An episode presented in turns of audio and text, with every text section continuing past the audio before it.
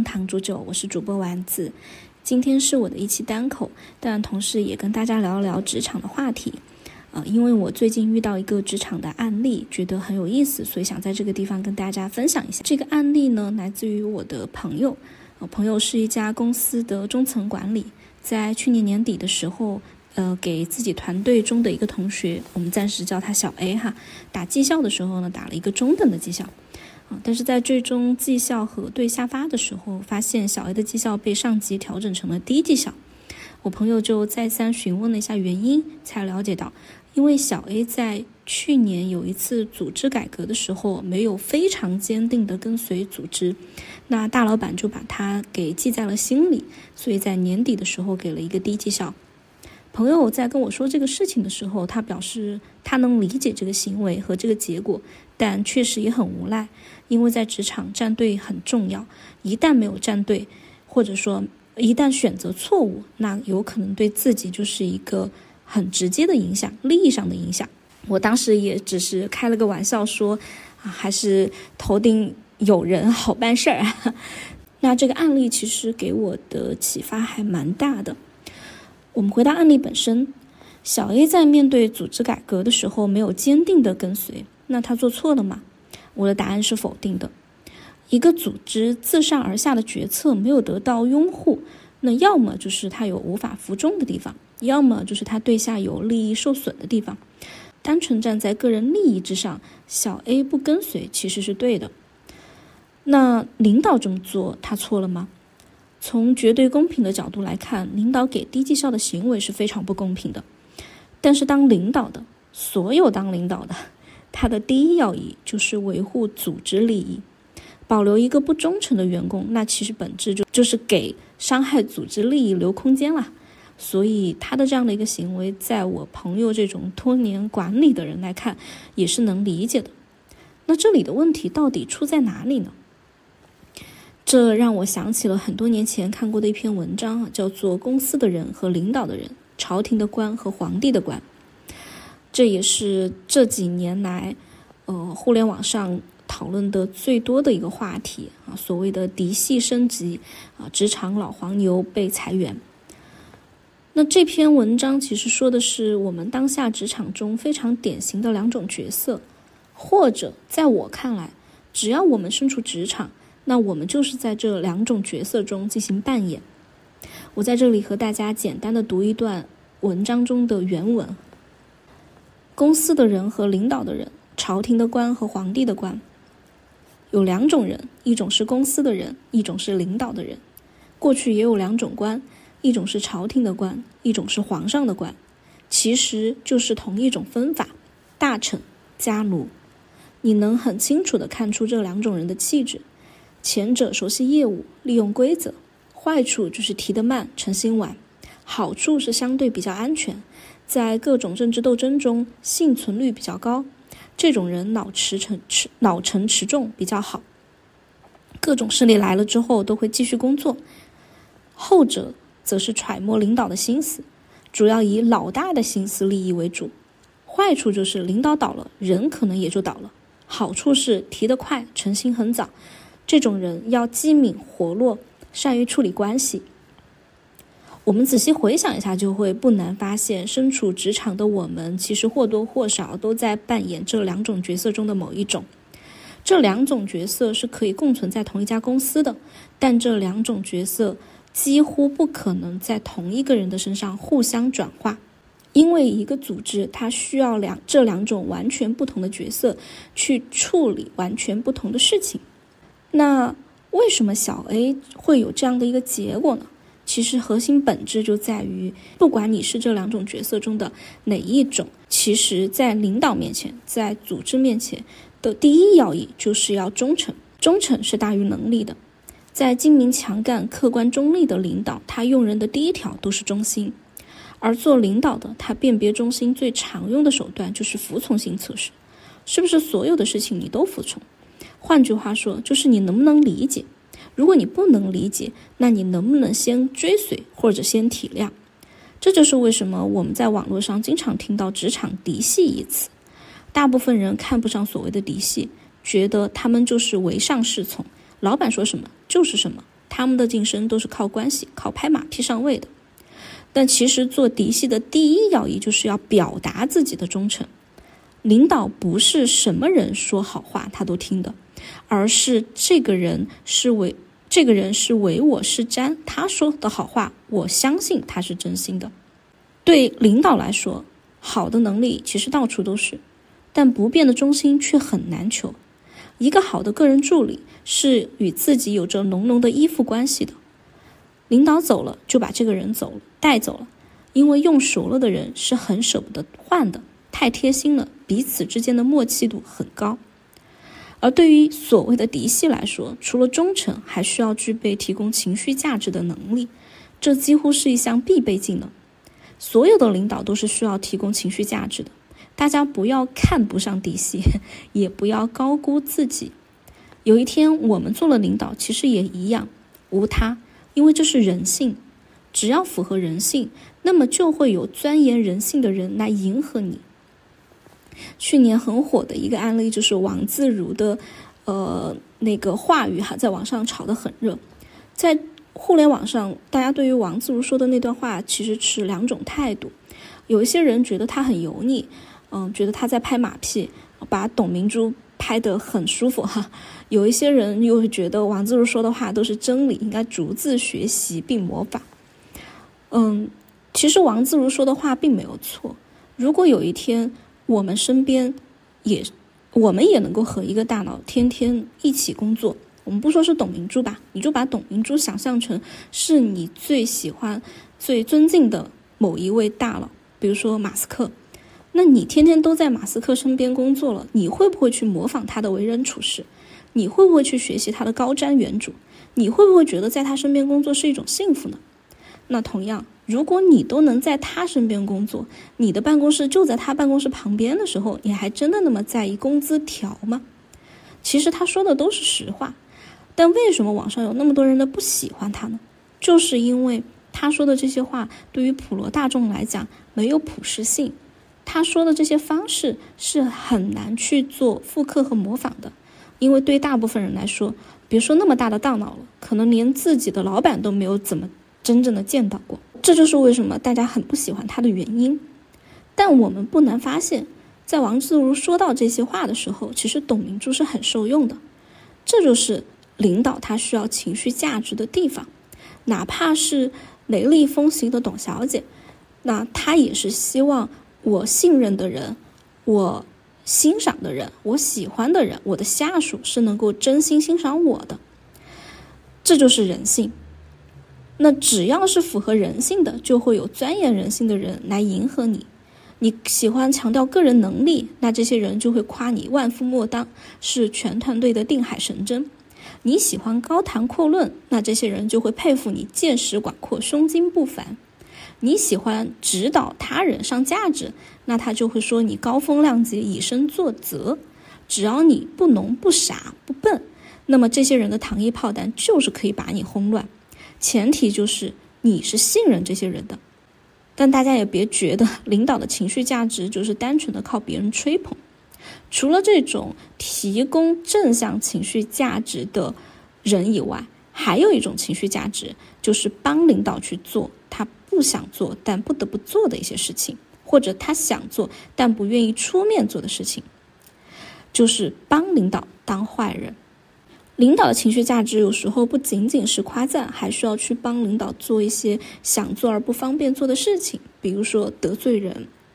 这也是嫡系非常擅长和拿手的一套。大家再回想一下，我们有时候可能好好的对一个工作。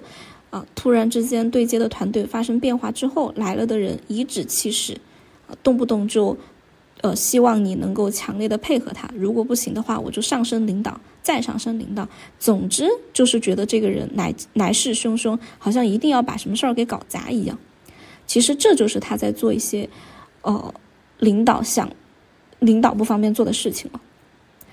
因为职场并不会因为你的角色是领导就好办事儿。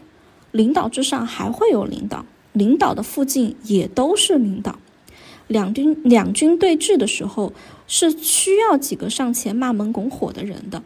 而这种事情领导是不会亲自去做的，他需要有人去出面做这样的一个坏人，适当的做好这些事情也是非常重要的情绪的提供。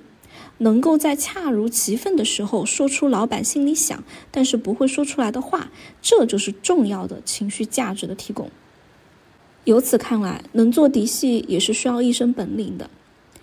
嫡系的提拔往往是领导自己做的决定，与领导其实是唇齿相依的关系。领导受重视时，嫡系未必得宠；领导落魄时，嫡系必定落魄，因为领导不可能只有一个嫡系。所谓嫡系之间也会内卷，甚至更加内卷，因为嫡系之间不会有和打工人之间一样的这种相互共情，他们是竞争关系，是恶性竞争关系。这就是为什么当代职场当中有非常多所谓形式主义的汇报、形式主义的拍马屁、形式主义的抢地盘项目，甚至是各抢各的地盘。但做嫡系，只要压对了筹码。内卷的好，那就是可以快速的超车飞黄腾达的，他们晋升的速度是普通人的好几倍。当然了，选择做嫡系就不要怕担骂名，就要敢于冲别人不敢冲的风，也不能够后悔领导下台之后自己被一锅端，因为你没得后悔。在一家公司里，你选择了做某一个人的嫡系，你就只能够跟着这一个人，是无法反骨的。而在一家公司里，你选择了做嫡系这样的一种角色，你就很难去转型去做一个打工人，因为留给因为打工人需要的是更扎实的能力。这就像古时候做家奴，做家奴的一定要有为主子而死的觉悟，做家奴的也很难去说自己是一个清白的朝臣。那也会有朋友问了，那我不想做嫡系，我不想拍人家的马屁，我不想因人得势而升天。我可不可以就做一个打工人？当然可以。所谓打工人，其实就是古时候的朝臣。很多人知道自己只能做某一个人的嫡系，但是很多人并不明白自己是无法做朝臣的。朝臣是很需要本事的，这种本事是扎实的、切地的，而且越晚转型做朝臣，其实越无法转型做朝臣。朝臣的好处就是稳重，相对安全。毕竟就是干活的人，任何一个公司都需要干活的人。但是做朝臣的坏处就是没有人提携，你的晋升是非常慢的。那很多人也会说了，虽现在裁员的裁的都是干活的人啊，真正那个攀关系的人都没有被裁，那就是要聪明的去做朝臣。做朝臣不代表你要摆烂，不代表你只能跟帖，不代表不做事。相反，你需要一身更好的本领去做事。你需要把核心的力量用在关键的时期，在规则范围内要做重点的事情，而且要把重点的事情做对，不然那你就是职场老黄牛，你只能等等着被裁。在《大明王朝一五六六》里面，呃，有提到一个概念，就是做官要三思啊，思危、思退、思变。其实，在职场里面，你要做一个普通的打工人，希望能够稳住自己的位置，也是需要看三处地方的，就是看天、看脸、看路。看天是看自己头顶上，你的公司、你所在的组织是什么样的变化。在这一点上，如果你处在总总部，就会比处在分部、基地的人更加有优势，因为越是在权力中心，越是能够看到更多变化的消息。自己的体感也会更加深刻。你都已经把这些消息翻来覆去的分析了好几遍，想好了自己的退路了，那么这个时候可能消息才会传到基地去。所以不要觉得那些负责基地的老板就能够一手遮天做土皇帝，往往负责基地的人他是更需要在老板面前去逐步展示的，既要展示业绩，更要不动声色的去了解老板的喜好，见缝插针的让老板想着是自己。因为老板连自己都想不起来的话，那肯定是更加想不起来自己的团队的。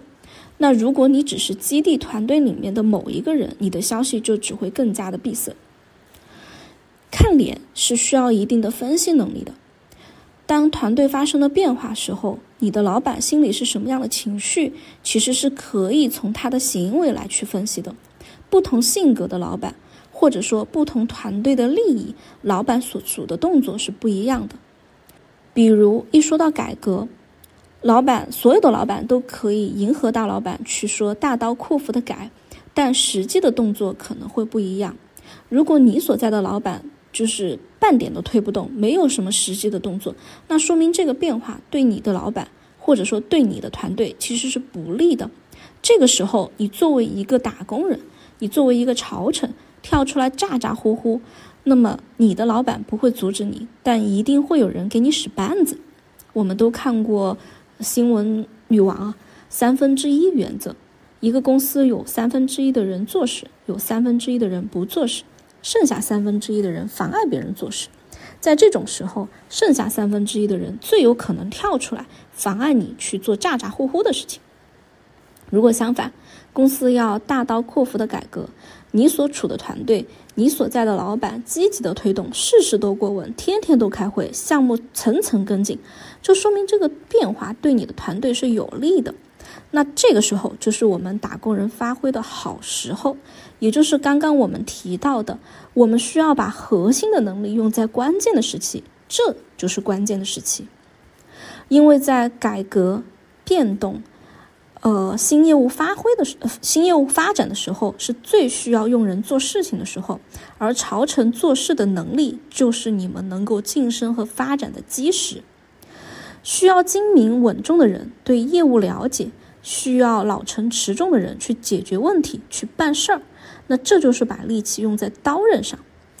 大家不要觉得看脸是看情绪，不是的，看脸是看动作。是看你所在的团队，你所在团队的老板，你所在团队老板的老板，他更在意什么？他的动作更倾斜于哪里？他的资源放在了哪里？那么哪里才是最重要的？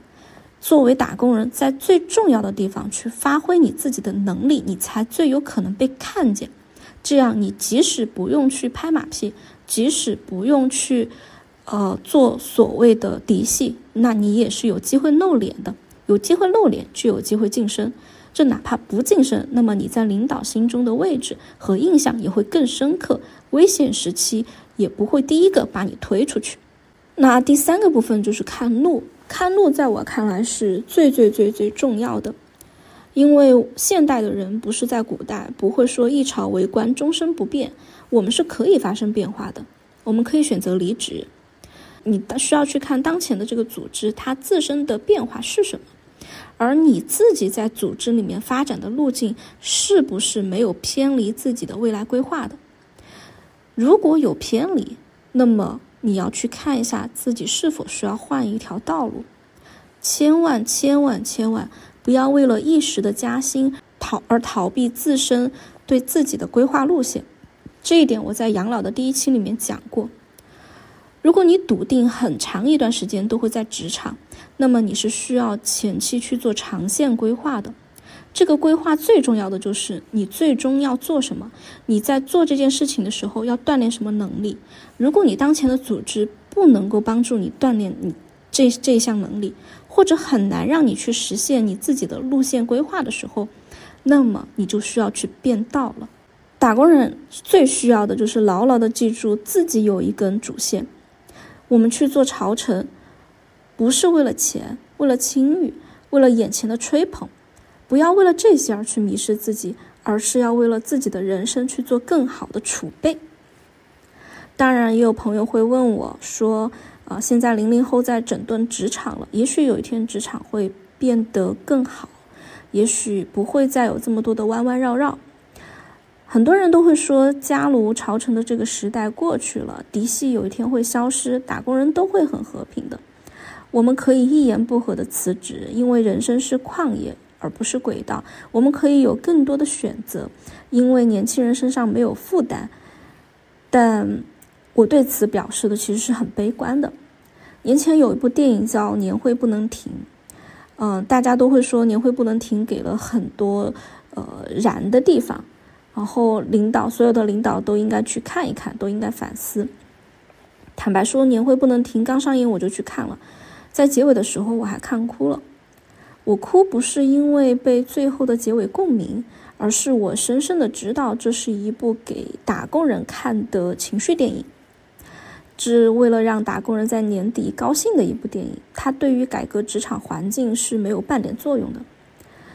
嗯，如果大家不相信的话，可以去看一下去年年底那些在网络上仿照年会不能停办年会而唱的歌词都是些什么样的歌词。年会不能停的原型其实就是新东方一七年的年会。当年在呃新东方年会，他的歌词骂的比这个电影里面更加现实。但是好巧不巧，二三年年底就有了董宇辉事件，就有了那个新东方 CEO 的那个事件。一首在年会上唱的歌就能改变职场吗？答案肯定是否定的。那是不是零零后一批人就能整顿职场呢？我的答案依然是否定的。从踏入职场到现在已经十年了，我听过太多太多相关于职场人群的描述，啊，八零后很叛逆，九零后很自私，那零零后来整顿职场。可是现状是什么呢？现状就是八零后在供娃，九零后在还房贷，只是零零后的压力还没有来而已。一代人有一代人的责任与压力，大家的压力点不同，并不是某一代人很特别。只是每一代人都年轻过，年轻会特别，但所有年轻的人都会老去。职场走的是社会，社会性没有发生变化的时候，职场的潜规则就不会发生变化。无论是外企、国企还是互联网，其实都是一样的，因为这套规则不是今天才有，不是因为有了职场。职场才有，是一直有，远到几千年前的朝廷的官、皇帝的官就一直遵循着这一套规则，不会因为几代人，不会因为几个年轻人，不会因为几场裸辞而发生一些什么样的变化。不管我们做朝臣也好，家奴也好，还是强调有两点是必须的：第一就是忠诚，啊，第二就是距离权力中心越近越好。忠诚不是说你一定要死心塌地，有时候对于领导来说，忠诚就是一种情绪的满足。你需要表演出忠诚，你可以有自己的私心，但是你需要表演出忠诚。你需要告诉领导，你就在这个地方，你遵循于他所提出的要求。至于你内心是否真的佩服，或者你内心是否真的认可。没那么重要，朋友们真的没有那么重要，因为公司只要再给你发钱，你干这些活就够了。那距离权力中心越近越好，就是距离核心信息越近，因为核心信息越近，你越能接触，接触到信息，你越容易掉头。这就是我们说的，我们越有可能为自己留后路，因为信息多，你越能得到分析的条件越多。再说到最后。呃，也会有人问我，我们是不是可以什么都不做呢？我既不想做一个悲催的打工人，那么辛苦，那么累，啊，彼此还要内卷，啊，其实说到内卷，我会觉得内卷真的都是底细在卷，真正的打工人没有谁会有心思去互相卷或者卷自己的。那就做自己可不可以呢？其实可以的。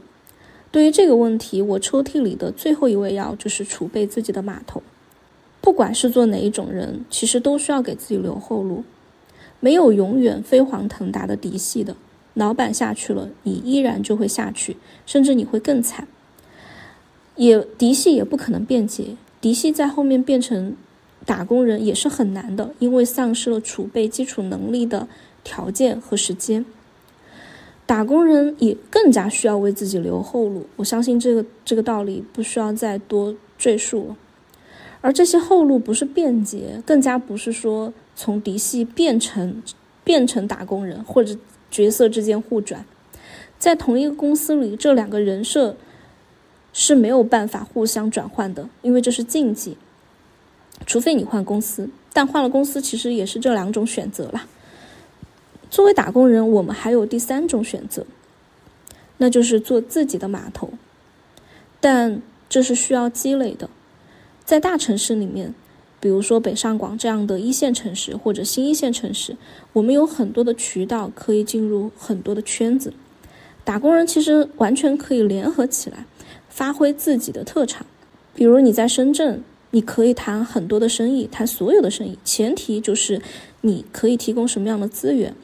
家庭背景、学历固然是资源，但是千万不要忽略我们日常在工作中的积累，你的样子、你的人脉、你的见识、你读过的书、你输出的观点，都是你的资源。这些才是我们在职场中积累积累的重中之重。不要在意一场绩效，不要在意某个关系同事的关系好与不好，不要在意老板的点评，这些都是你带不走的。这个公司业绩做到一千万和。呃，两千万对你来说差一点并没有那么大，但是这个公司所经营的商业逻辑，这个公司所具备的一些商业资源，你所能接触的商业资源，你在这个城市你能接触到的圈子的范围，你读过的书，你练过的字，你和其他人交流过的想法，这些就是你日常沉淀的最重要的资源，这些也都是你可以带走的，打工人。搬砖打工，不要觉得绩效、结果、升职加薪才是最重要的，这些都会变化，你不可能永远高兴。积累好自己，积累好自己的想法，积累好自己的观点，锻炼好身体，多元的去结交各行各业的朋友，这个也是很重要的。如果你在某一个行业，那么你千万不要把自己的朋友，千万不要把自己的资源锁定在某一个行业。